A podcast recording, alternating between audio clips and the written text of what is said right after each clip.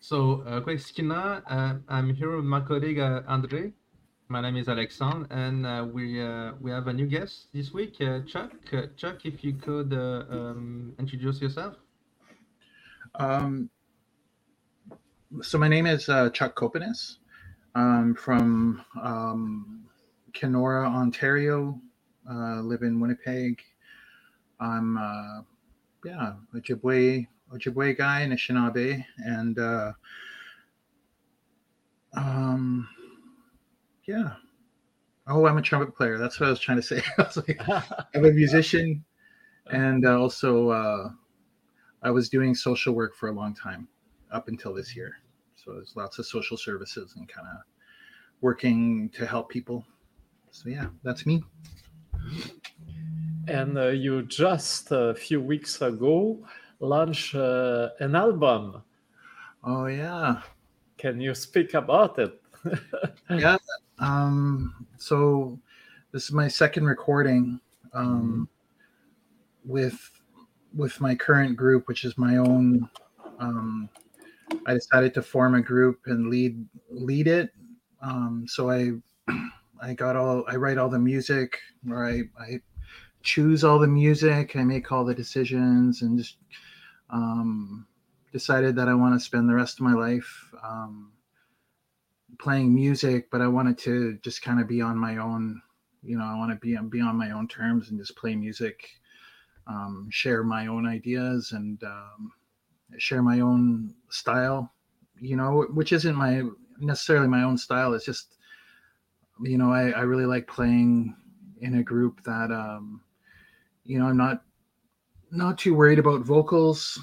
You know, but I'm I want my band to have fun.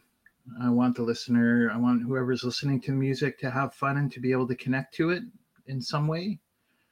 Um, so it's a jazz group and it's a, a five piece jazz quintet, you know, which is pretty, pretty standard um, for a trumpet player to have. But um, the music that I do is all my, my kind of, uh, my kind of stuff. So I, there's not a lot of traditional jazz music in what I play um, I really come from an electronic background, so my um, and I come from a groove background. Like that's where I really started. Um, that's how I connected to jazz when I started playing music, and I, I guess I really, um, I really wanted to have a group that that people could connect to, and maybe if even if you weren't a jazz fan, that you could connect to the sounds um, connect to the the feelings or the the grooves that I'm trying to put together. And and and uh, yeah so this is the second album. And, and what started my whole uh, for this recording in particular um, and this whole group um, I was having I had a period of time where I wasn't doing music I wasn't playing um, and I I didn't really know why but I was just doing a lot of I was doing my social services work and I thought, oh well, it was in my 30s and early 40s. I was thinking I, I was actually thinking maybe music wasn't my thing. You know, maybe maybe this is my thing. And I, I really enjoy working with my community or people from different communities, the homeless community, like the different jobs that I had were all really uh, kind of intense helping jobs and um, but I didn't really know that I, I had a block happening. Like something was going on inside of me that was stopping me from playing music and stopping me from moving forward with what I knew I wanted to do, which is just have my own band. And, and uh, there was a lot of fear there, I guess. So I went, I ended up going to a sweat lodge through for my job. And that's what, uh, shortly after starting those lodges, um, I just picked up the phone. I remember I was just sitting there one day in my in my apartment and just uh, I was probably I guess I was probably yearning for music. I was yearning to play and uh, and but I didn't have anyone to play with. Like I, I, was I was working on music. Like I was always like kind of writing stuff in my apartment, but uh, I wasn't playing anywhere and I was I remember just sitting there thinking, geez, I'm I'm missing I felt like I was like I'm missing what I'm supposed to be doing. And then I ended up just picking up the phone. I remember that I remember that day it was a winter day like this where it was like fall or winter and I was just so I picked up the phone and I called up this bar downtown and I booked a gig and I was just like I was like, "Oh, I'm I'm with I I told I told the guy that I was with this band before, and I I just and he's like, and I I kind of lied a little bit, and I said that I have a band. I didn't have a band at all. I just had like, yeah, I didn't have I I had music, but I didn't have anything written down. Like I, I was nowhere near even started having a band at the time. But I told him I had a band. I told him my history, and he liked my old other work that I'd done. And he said, Yeah, I'll book you a gig. And it wasn't like, it was just a gig, you know, like a, um, um, I don't think there was any money involved with it. I, and, uh, but I remember when I answered, when I, when I hung up the phone, I was just like, oh, well, here we go. You know, I guess I'm started. And then I started phoning my musician pals, like guys that I that I respect in the community, people that I knew. I when I heard them play, people that I knew had the right, or I suspected had the right um, mindset for what I wanted to do, and they told me that it was people that told me if if I ever had a group that they would play with me. Uh, over the years before that, and uh, so I called them. I was just like, I have a show, and everyone agreed. And by the end of the day i was just kind of set on that path. But it, it was so simple when i look back. And uh but i really can't explain why that happened that day when i've had a lot of days like that over the years where i was probably like oh i should be playing. Oh, oh, oh and then just move on and forget about it you know and so yeah. This album is it's I recorded an EP in 2015, but really I think I I recorded the EP just kind of because I had to, um, to you know continue booking shows and and I was still working full time and and um you know there's still yeah, there was still stuff kind of blocking me. But I think in the, I think what stopped me from just starting the band and starting the process of learning how to lead a band and all that stuff, I think that whatever changed probably was what happened in the sweat lodge. Like I think what's when I started going to those lodges, like I was going multiple times a week to different lodges around the city. I, I just couldn't get enough. I kept hearing the songs and uh, doing all the praying. Like they're really painful. And uh, yeah, there was just lots going on. But the the reason why I know that it was the good, it was pain that I needed to go through was that I just kept going. You know what I mean? Like if if it was something that just wasn't for me, I wouldn't go back again. You know, I wouldn't go back the next week and say, okay, let's do it again. you know, I want to burn, I want to burn somewhere and I want to cry, all this kind of stuff. I just knew that something was happening there, but I, it wasn't like the same as, as going to counseling or going to trauma therapy. You know, it wasn't the same as that because you don't, you don't get to have that constant communication as you're as you're reaching different points in your learning and your feeling and all that kind of stuff. Like you don't have a guide sitting there you know because I, because I've been through a lot of therapy um, getting getting sober and stuff. And um it was just this to me it was just a, a real like just kind of trust like a blind well not blind well yeah it's kind of blind you're it's dark in the lodge like there's something going on there that i had to trust in and just that it was carrying me and and you know, so nowadays, so this album is kind of, you know, I I named it um, New Spirit. Um, so that was, and I asked my mom when she was still alive at the time, like how you say that in Ojibwe. Um, and I had a couple songs on there that were that kind of came out of the lodge as well. Like I wrote the tunes, I the melodies of these of the songs that I was hearing in the lodge and hearing in ceremonies as I continued to learn and go to more. These melodies just kind of um, as I started writing music, they were kind of there as I was writing music in my mind and in just where wherever any of my music comes from those melodies were there. And they i started like humming them and singing them as best as i could like as i was making chords and i was just like oh that fits here. Oh this fits there. Wow that sounds really good. Like it sounds cool. And at, at the time i wasn't even thinking i'm going to make a song like this i'm going to release an album and have this thing like it, at that point there's just like i was actually thinking well yeah, maybe I like I was just thinking this is just for me, you know, just to hear these songs, to hear the music that I play being together with these melodies. Uh, the um, I thought I, I remember at first I was thinking, well, this is going to be just for me because I'm not a singer. I just started going to ceremonies. I didn't feel like I was qualified to to do what I was doing. But I certainly was qualified to do what I was doing in my bedroom while I'm playing while I'm playing.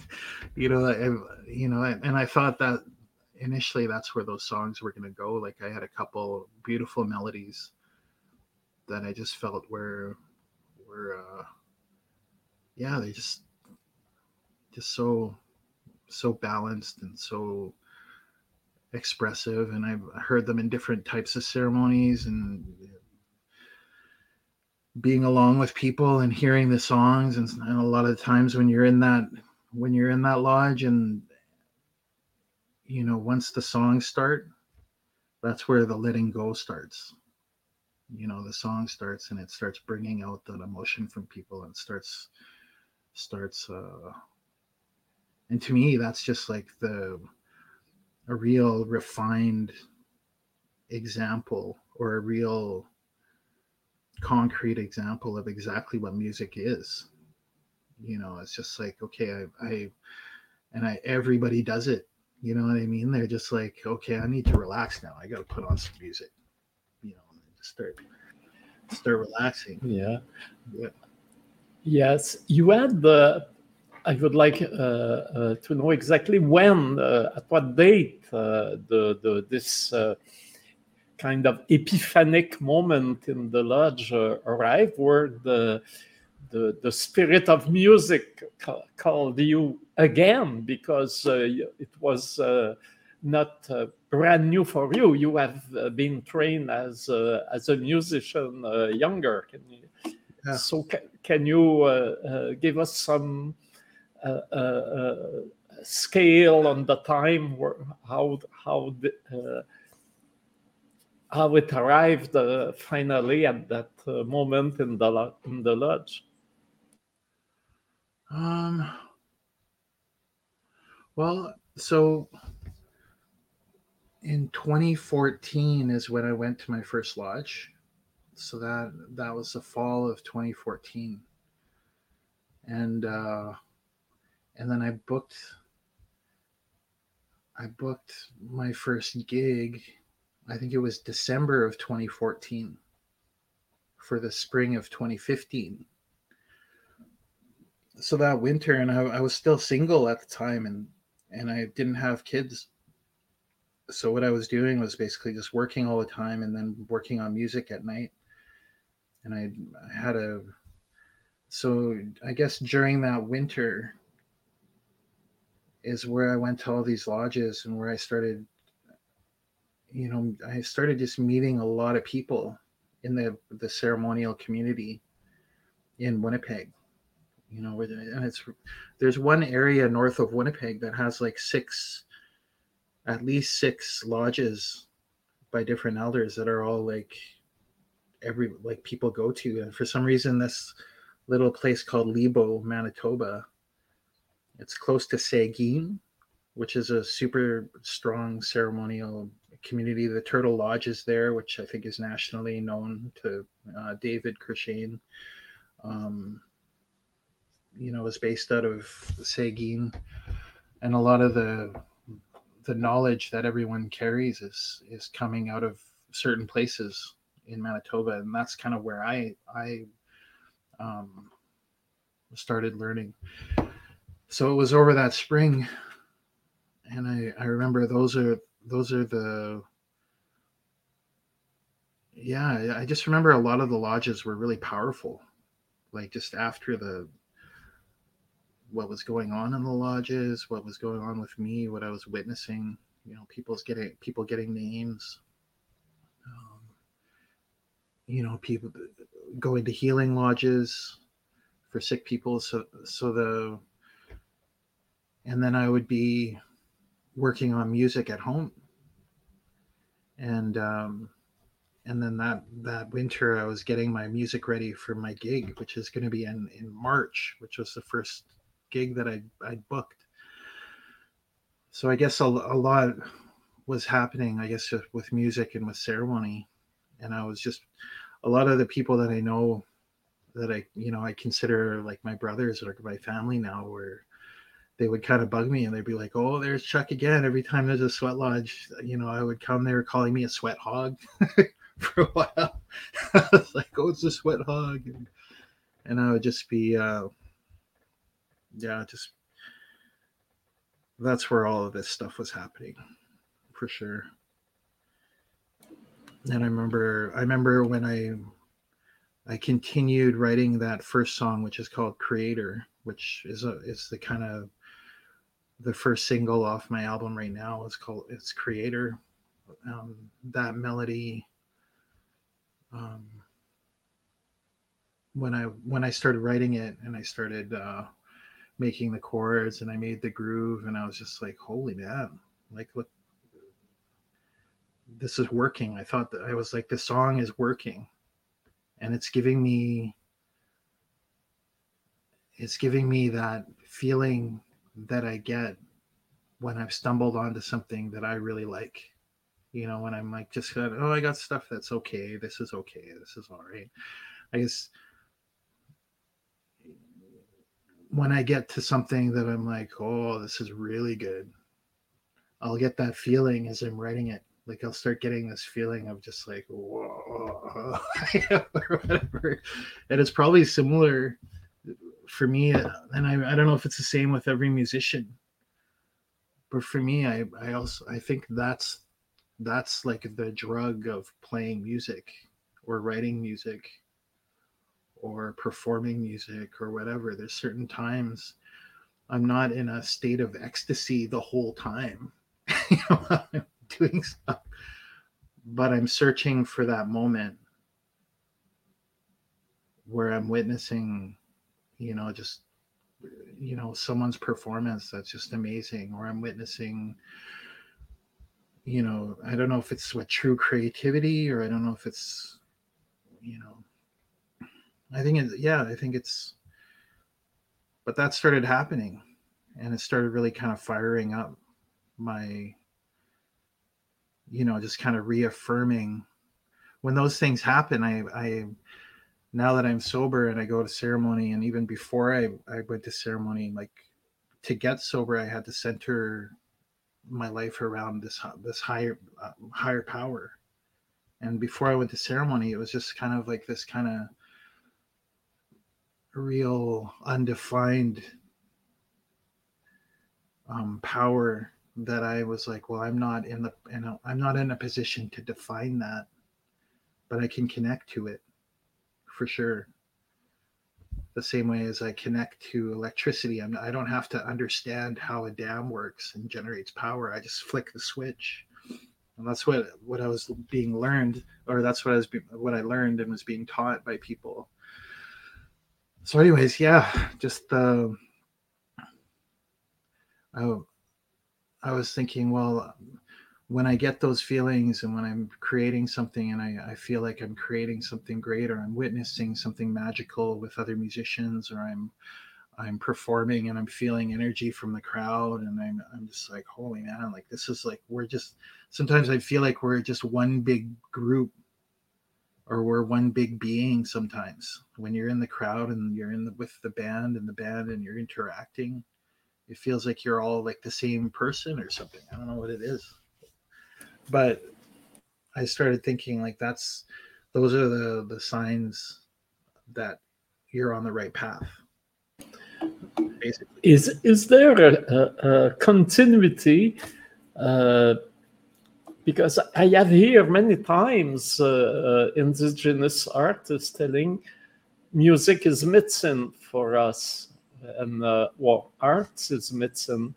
And I was wondering if you see a continuity with your work as a social worker, with your involvement in uh, the community, and uh, your uh, role as a composer, as a musician, uh, if uh, uh, because I this question comes also because I have heard those composition on your, your, those pieces on your album inspired by the gospel songs and gospel songs, of course, is something that is addressed to a to a community, and we know that it has been part uh, in North America of uh, the the healing path for uh, uh, uh, marginalized nations and group.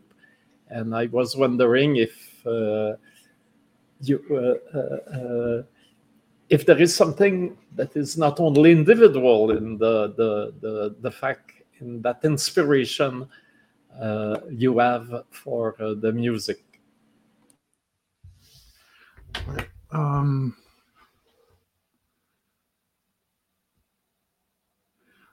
like like that that it's all one one thing do you mean? Or that it that it um sorry i guess i kind of i'm not sure about the question. Well uh i was uh, the question is uh, do you if i want to to narrow it and uh, uh i would say uh, is your music uh, also is medicine for the collectivity too, uh, for the, the, the, the, people that uh, are uh, connected uh, to uh, your creations. Mm-hmm. There's one word that I'm not catching the the mitten. Mess. I was I was quoting other uh, composers and musicians, uh-huh. and also the uh, uh, we know with all the trauma we had in our communities, many uh, uh for many artists, uh, the, the the creative path, the the, the way they uh, understand their practice as artists is also a part of healing to overcome all the trauma that are not only individual trauma. We know that the, the, mm. the, the residential schools uh, is uh, historical uh, uh, uh, uh shock for the, the whole communities and nations, not only for the individuals or for one family. It's really mm. something historical, and we are all in a way or another are dealing still dealing with that uh, uh, heritage. And uh, many artists see their personal healing through art also as a collective experience to share through the the, the uh, when they perform, when uh, people are listening to to their uh, to their words, looking at their drawings or paintings or uh, participating in dances. It's yeah. all part of uh, a collective therapy, if I can say. Yeah. Yeah. Okay. Yeah. I, th- I think. Um, Yeah. So right now, or what over that so that time of 2014 2015 it was it was me healing definitely whatever is going on for sure was just felt like it was a um, um like because i didn't know where what my band was going to be. I didn't know where it was like what you know, am I just going to play bar gigs or am I just going to, you know, am I going to do this? I'm going to do that. I, I wasn't sure. I wasn't, I also wasn't sure where, like, how things were going to be received, you know, and, and I was like, had this attitude, it, it, you know, fail or succeed, it doesn't matter you know what I mean? Like I'm still gonna just continue to to do what I want to do, and until it looks like it's not gonna work anymore, or it's not gonna until I start getting these getting feelings that it's not working or or whatever. Which you know I haven't gotten, I haven't gotten yet. But um, so now, as things progress, I started playing shows. Like I I don't what I felt when I when I play that song Creator is that there's there's not really when I'm when I have when I have like a concert to play where I, I have some time to talk um then I I like to share a lot of that experience the same kind of way as I'm sharing now.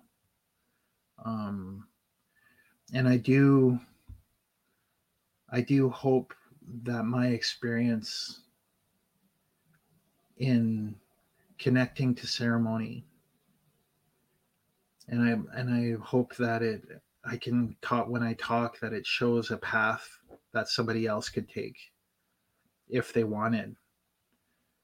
You know like uh you know just go crazy and get get uh fanatical about it for a while, or if you want, you know, that there's nothing wrong with that.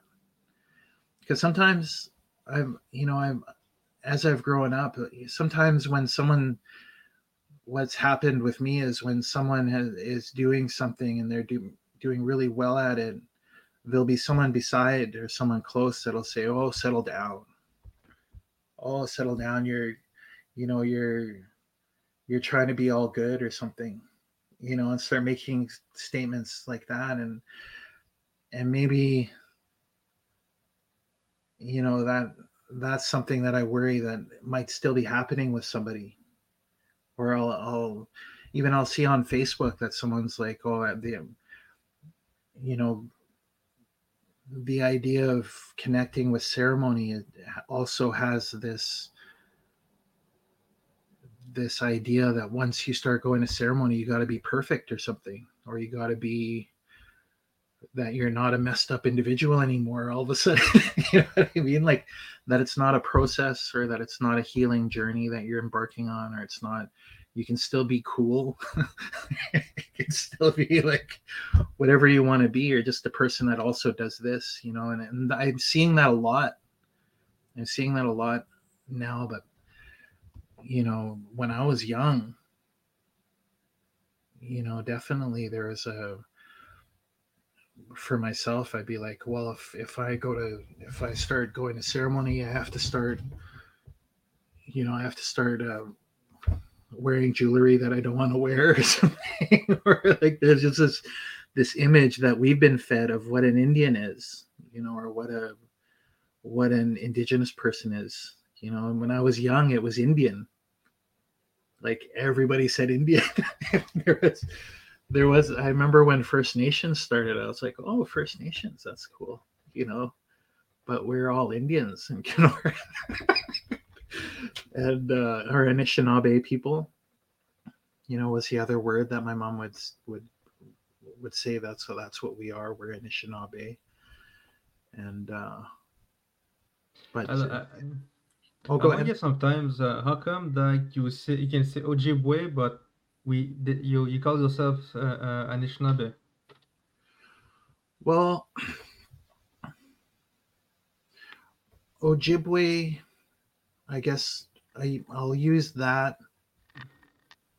I'll use that when I'm because it was it's such a term that everybody knows.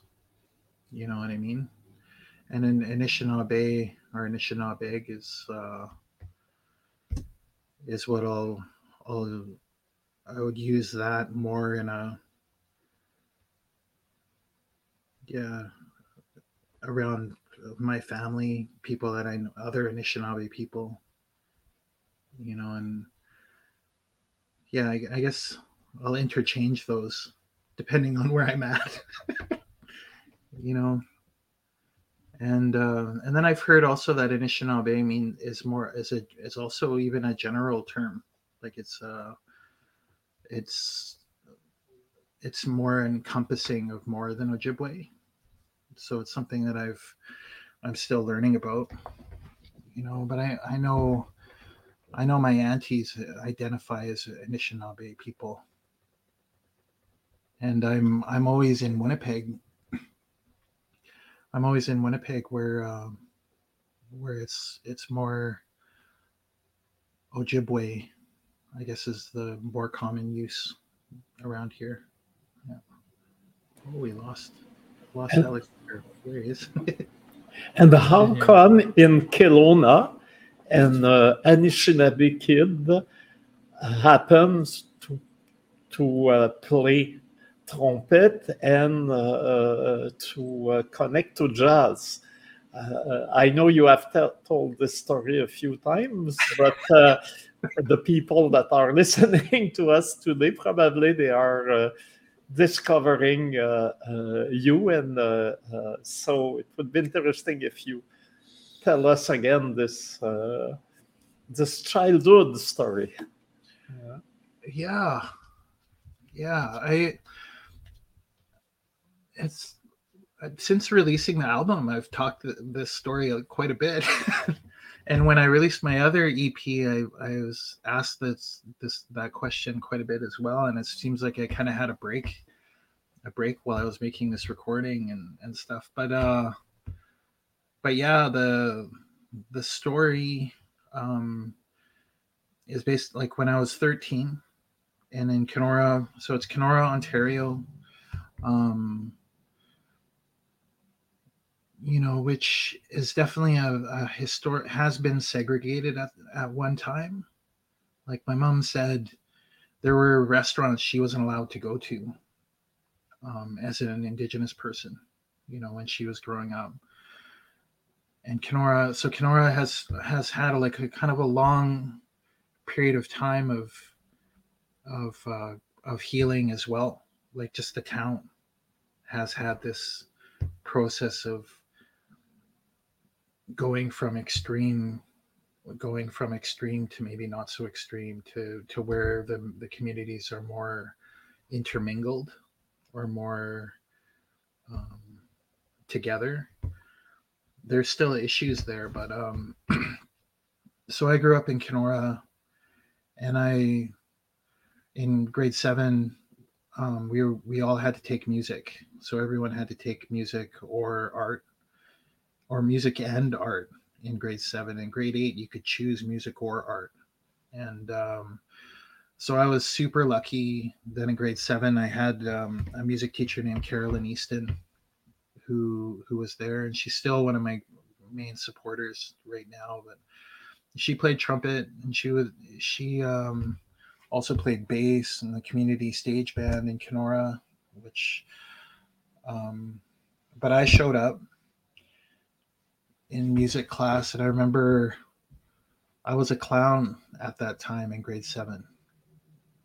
like one of my main one of my main ways to have fun at school was was to uh, be funny, make the class make the class laugh, and um, and I also enjoyed like that school. The school work was never that hard. You know, I never really felt like anything was was difficult, and um, and I I remember Mrs. Easton kind of tolerated me.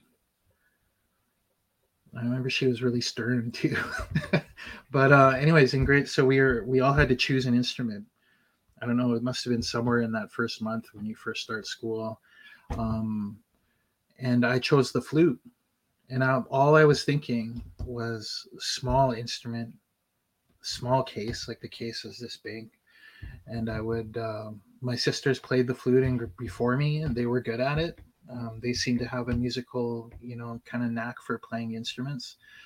And I, for some reason, I thought they would show me how to play the flute, and then I would, uh, and then I would do well at music and get through. I wasn't thinking, oh, I want to become a musician. I was just like, get through the class to the next grade, get through, and eventually you'll be done going to school and you'll go to do other things. Like school was just like to me, I, I remember just thinking it's bothersome. Like it's really like this bothersome thing that you have to do, which is probably the attitude of lots of kids. And um, so, anyways, I chose the flute. I remember taking it home to my mom's and uh, asking my sisters how to play it. And they had no idea. They were just like, well, you just play it. They didn't know how to teach somebody. And I remember being disappointed because the flute, I couldn't get the sound and I was just trying so hard. I was like, oh, I can't get the sound out of this thing. Like, and you have to memorize all these buttons. Like the job just started looking bigger and bigger. And I remember just thinking, okay, well, we had a grace period. You can choose another instrument. So I went back after my experience with the flute. I went back to the to choose another instrument, and uh, the trumpet was the smallest case still available. So all the sax, all the clar- clarinets were taken. Um, the other instruments were like the tuba and euphonium, really big things. And I had zero interest because I knew I had to carry these I had to carry these instruments home to practice them. So I wanted something that wasn't big. And I do remember distinctly looking at the three buttons. And I was like, three buttons is very uh that looks doable to me. And I took it home and I remember those first few weeks or first week, I'm you know, I know I, I just started looking, I didn't know how to read music yet, but the music book would have the buttons, like it would just be three buttons. So one black meant first finger, two black meant two fingers. And that was basically it. So all these simple melodies, like Mary Had a Little Lamb, uh, Twinkle, Twinkle, Little Star, were all these first melodies that you have to learn how to play.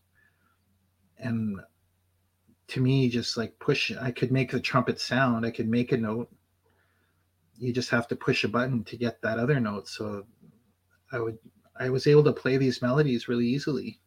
I remember yeah. But i guess that was just being able to make a sound on the trumpet was not a natural thing for most people.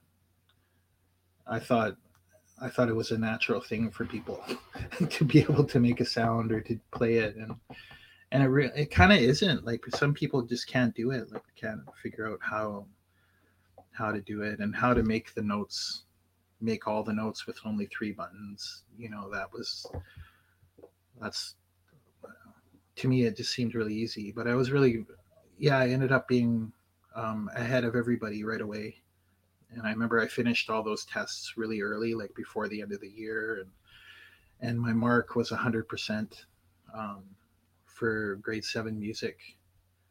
I remember just finishing all my tests and all. It was became kind of, and then I became this. You know, everyone was just like, you know, I played a solo that year. I remember I played this song called Aria. I got this big standing ovation. It was like a community concert. I remember I was wearing this horrible yellow, this horrible rainbow sweater which is the ugliest thing ever. It's white with ra- it was like Hudson's Bay colors or whatever. I remember wearing that, and I and everyone was standing up, and I actually thought I didn't play very well. I remember thinking, "Oh, I messed up this, I messed that up, or whatever." And then everyone stood up, and it was a lot of people talked about the tone for a long time about of my trumpet playing. Like they just like the tone that I have, and um,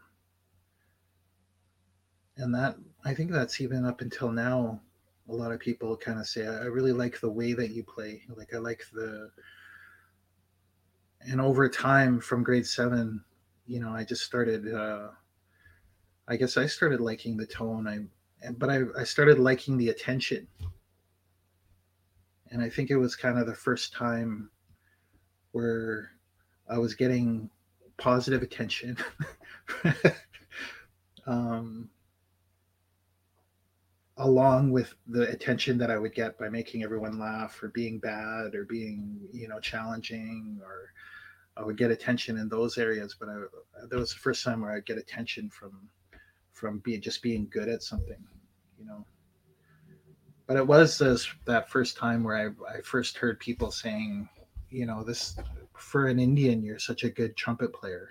I've heard that a few times from people, from older people and at the time my state of mind was like you know i was like i kind of bought into that thinking you know that i'm good for an indian you know or i'm i'm you know this idea that you're it's crazy i was it's crazy to think that i wasn't offended when somebody comes up and says well for an indian you're really good and uh, but that I to me I just attribute that to to survival in Kenora. Like if, if you're living in a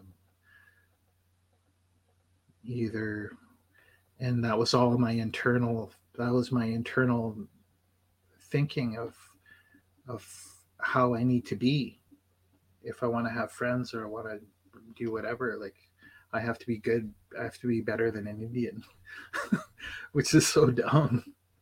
But it, I think a lot of people have that, you know, that thinking too, or had that thinking, or can relate with that.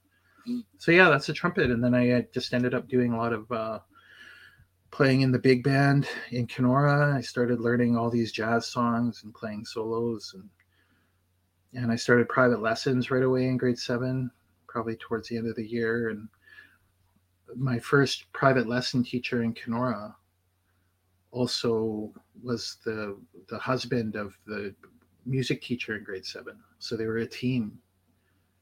And he basically kind of put me on a track. Like everyone was like, You're good at trumpet. We gotta like jump on this and make you, you know, see where this is gonna go.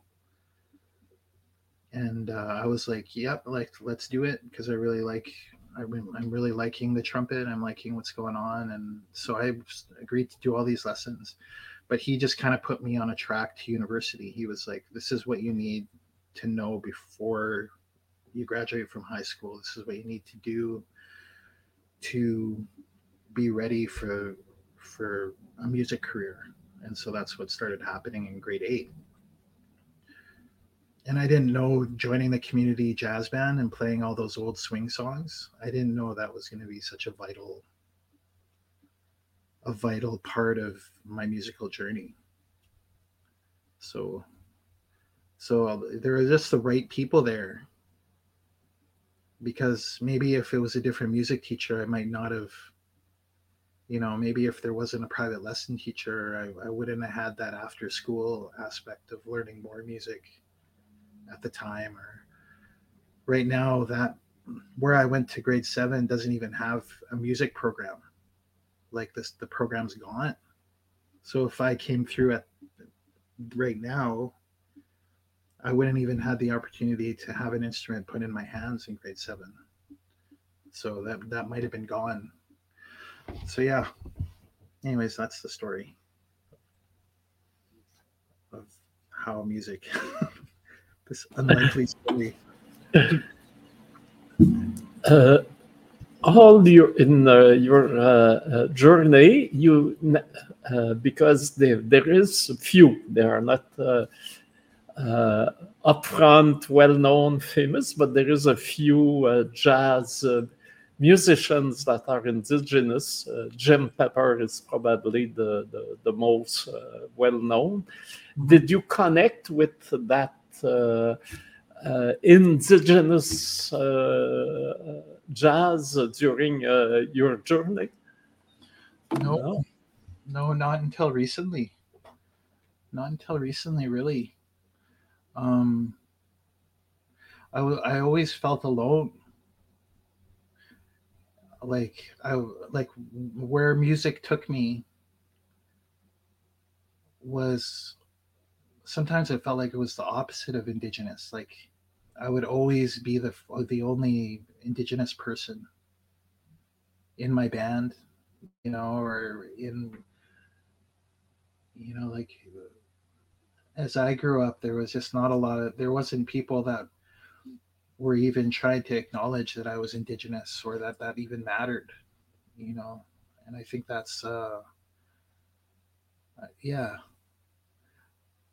And so I, music always had this separate, it was always separate from, from being Indigenous. And that, that was also, the only time that I, I really thought about being indigenous really was you know during funerals or during times where I went to ceremony or powwows or or whatever. Otherwise, I was just going around and so yeah, I didn't I didn't hear a lot about indigenous. Um, I heard about Jim Jim Pepper, um, but then more recently, like um, I joined this uh, indigenous jazz band. It's an indigenous big band run by a girl named um, Julia Keefe, and she's she's indigenous from Washington. And so this band is based in in the states. And when I started connect, when she invited me to play with her band, um, yeah, they, she started talking about Mildred Bailey, who is an indigenous woman who's a pioneer in jazz and in the, and then I went to Studio Bell in uh, or no, where was that? Yeah, in Calgary. And they have a whole indigenous musician um, wing of their of the Studio Bell. It's kind of a museum. And, and then someone was telling me Charlie Parker has indigenous blood in him as well.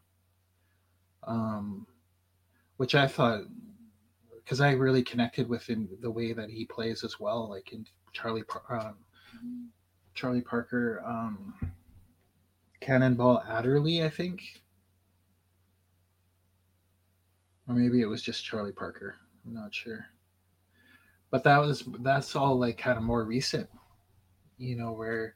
So in this indigenous big band, we play this this tune called uh, I think it's called Water, and it's by it's a Jim Pepper song. And uh, so I'm kind of learning now. I didn't really know much music by Jim Jim Pepper, but that's one of my favorite ones to play in that big band. It's a really it's a really unique big pen big band piece, and he's uh, so I'm that band is where I'm I'm learning a lot right now. When I played the first gig that we had with those guys, like I wasn't sure what to expect. You know, and indigenous big band, like where are the musicians coming from? Like where are all those these guys? I only really knew of uh, Delbert Anderson, who's a trumpet player based out. Of, I think he's based out of. Uh, um, I think he's Dene, Arizona. No, ah, I can't remember where he's from. But he's um, he's this amazing indigenous trumpet player. Someone connected with us through the internet a few years ago and, and then he started that big band with julia then i think that's how i ended up being invited to the band. And when i played a gig with them that was the first time that i'd been i was sitting in a room when our first rehearsal with so many indigenous musicians. Like a, oh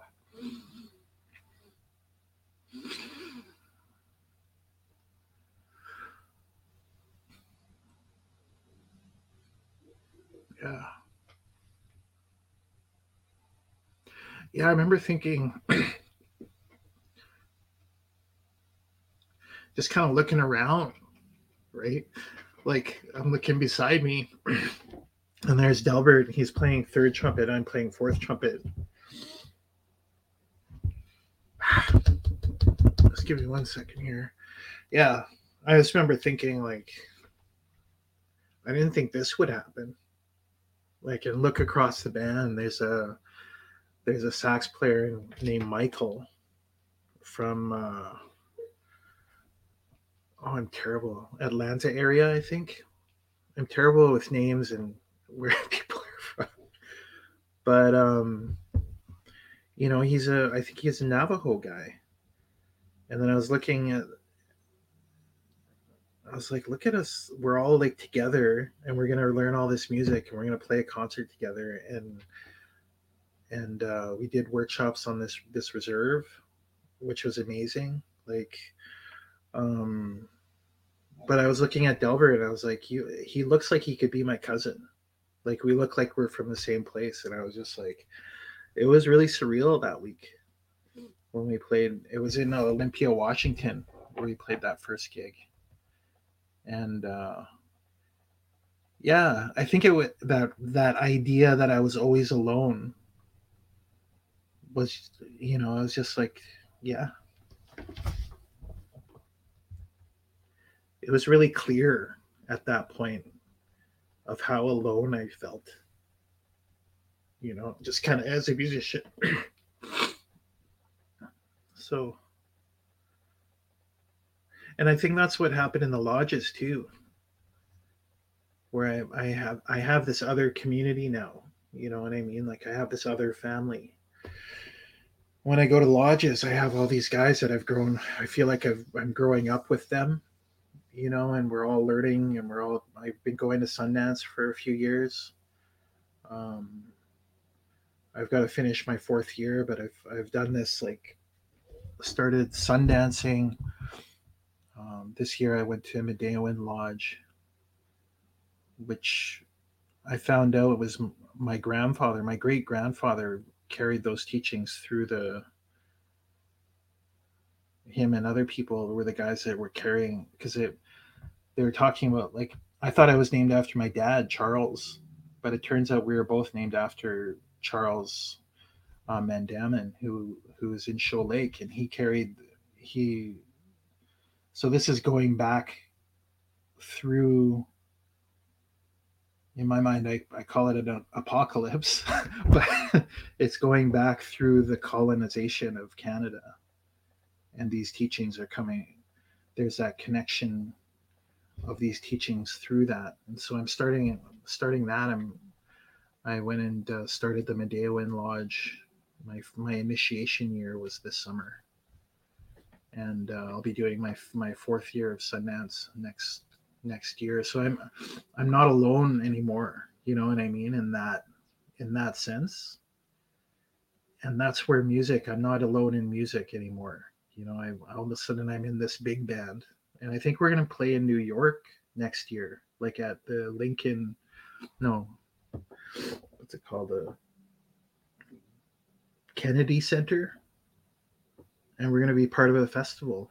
So I'm gonna go play in New York next year at this and i'm going to be with an indigenous big band and we're all going to go and play some more music and i think they want to try to get some of my music um, for the big band as well you know which would be amazing like uh, yeah i remember distinctly thinking like i didn't think i was going to like an indigenous big band would even be possible for another like maybe 50 years just an arbitrary term i was thinking was like it's not gonna. I didn't think it it wasn't gonna be in my lifetime that there would be enough. But I'm so isolated in Winnipeg. Like we're so far away from everybody. I don't know all this stuff that's happening in the states. So yeah, yeah, it's uh, yeah the and right now there's a real contemporary indigenous music surge that's happening that I'm super like I'm looking at how well Jeremy Dutcher is doing and William Prince and uh, and I'm this old guy. like, there's these young guys, you know. There's another guy named uh, I, uh, I forget his state. Um, oh, I forget his name. Zong, Zong Zun Zun, I think is his stage name. Uh, his name is Daniel Monkman, but he's from this area as well. And these guys are doing well and traveling all over the world. And um, I'm just like, yeah, I look at all that, and I think there's this this surge of uh, country artists as well. And it's it's you know, there's been guys that are like kind of passing on that that knowledge, you know, forward to all these these young people. So now I'm kind of feeling I'm at the beginning again. And I'm, you know, another one of the, you know, an emerging artist or whatever, but I've been playing I've been playing for so long. But uh you know, I guess as a solo artist, like and a lot of these guys are all doing ceremony too you know all doing the sweats. And i think that's so cool. Like i think it's it's what we need is is just not to have this isolation happening anymore. Where I, i'd like that not to happen for for other people. Hmm. you know feel like you don't want to feel alone. Well yeah you know with the that's uh, uh, uh, what art is about too. It is a connection and connection between uh, uh people that have been uh, too long isolated. It is part of mm. our collective journey. I think. I don't know if you don't have see it. You you, you should go to Google and on a platform to see a rumble, the Indians that shook the world the film that has been made here uh, by uh, the reservation uh, pictures in Rezolution Rezolution picture in montreal. And this is the influence the historical influence of the indigenous peoples of america on popular music including jazz.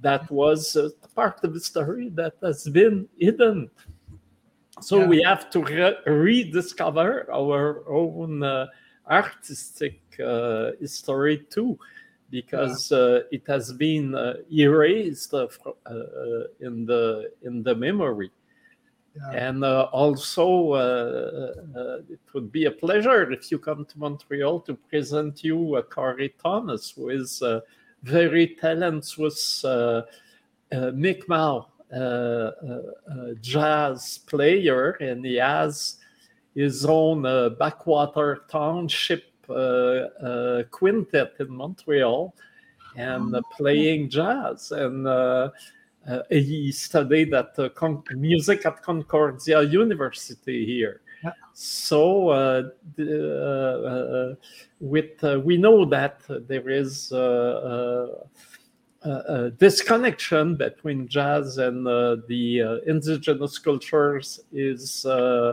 was there be, be, before before you and me. yeah. and uh, the uh, uh, I think we in our own journey we just rediscover what has been forgotten, and this is how we feel better, stronger, and we don't feel alone no more. yeah, yeah. Mm-hmm. yeah, totally. That's what I I was wondering what Backwater Township was because someone started following me on Instagram mm. and started liking my posts. And I was like, hmm. But I, I didn't um, I didn't look because I didn't, wasn't sure what that was. So that's who you're talking about. So yeah, I want to definitely look into I want to look into that. And if you have a collaboration with them, we can put you on the stage of uh, first Montreal First Peoples Festival. Maybe they are another. that would be great. Yeah. I was I was just in Montreal playing at the Loft Jazz Festival a couple weeks. Or, oh man, yeah, I guess it's a, about a month, a couple weeks ago that was awesome. Mm. That was awesome. Yeah, I I didn't. I saw the program, but uh, I didn't notice there was uh, indigenous musicians. Uh, I think we would. Uh, all the office here would, would have been in the in the room if we oh, had known. Yeah. But uh, you, when you will come back, let us know. We will be there. okay. so thank you very much, Ketchi Miigwech this was a, a, a, wonderful moment of sharing. And uh, this is uh, uh really important. Uh, you are uh, really a, role model for many people that want to accomplish what are their inner trend is. And sometimes they feel this blockade you, you, spoke about. And we we have to uh, overcome it and uh, to mm. uh, to succeed as damn Indians.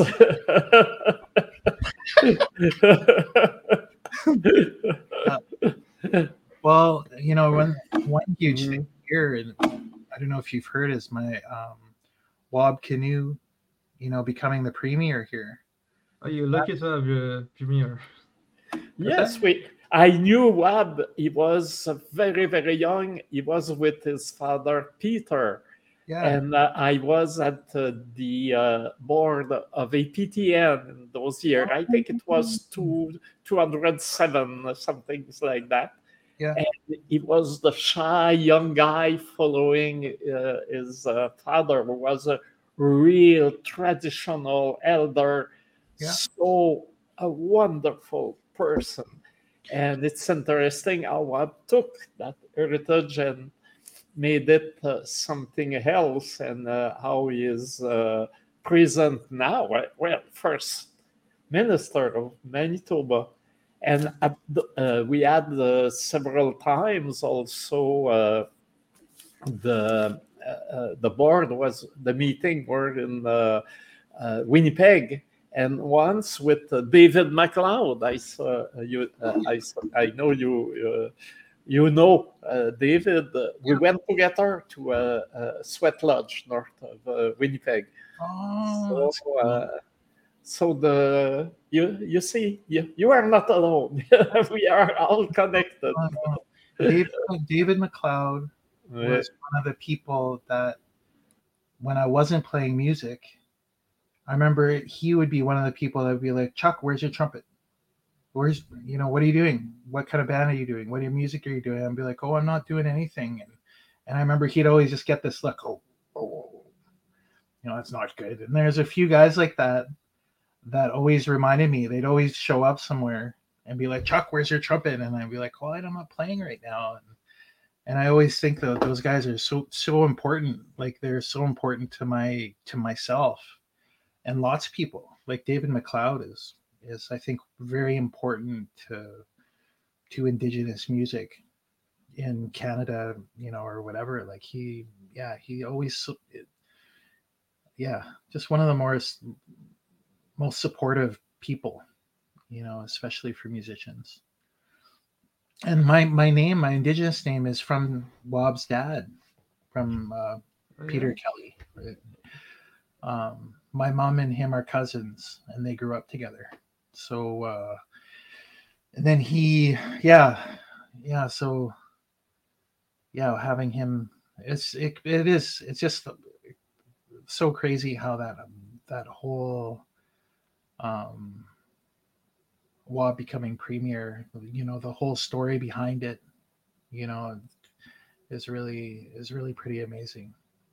And his father is a is a like was a scholar you know he he my mom would say when he's speaking and he's sharing and she's fluent in ojibwe and and she's a very intelligent person she says there's words that he uses that that she doesn't understand because the, he's using like language that's that's advanced or older you know and and uh the yeah. language yeah yeah like so yeah it's it's just it's pretty amazing that we have this guy that's a premier of of the Manitoba that is also a sun dancer. That's also can carry knowledge. Like he's he's he can. Yeah, I don't know. I'm really excited to see how things are going to work out. You know, especially here and hopefully you know across Canada and everywhere. You know, maybe maybe that that spirit will start entering into the government systems you know where where it's needed you know and it's not just like only for indigenous people it's for everybody like just kind of a way a different way of looking at things. That's what i hope anyways because uh yeah. I think that's a conclusion. Yeah. Uh, alexandre do you have something uh, to to add yeah, I'm gonna see you next week. Uh, yes. well, next week uh... with another guest. Mm-hmm. And uh, maybe, yes, that's a good idea. We should have uh, Wab Kinew or, or uh, David McLeod as a guest uh, oh, on our uh, weekly uh, podcast. That would be good mm-hmm. too. Right? Yeah, sure. Yeah, David McLeod. I would highly recommend David McLeod. Yeah. Yeah, he's such a good speaker too. Yeah. Okay, so we say to uh, to our listeners, it would you see how it is interesting. Stay tuned mm. next week uh, at the same time on uh, Rue Atateken.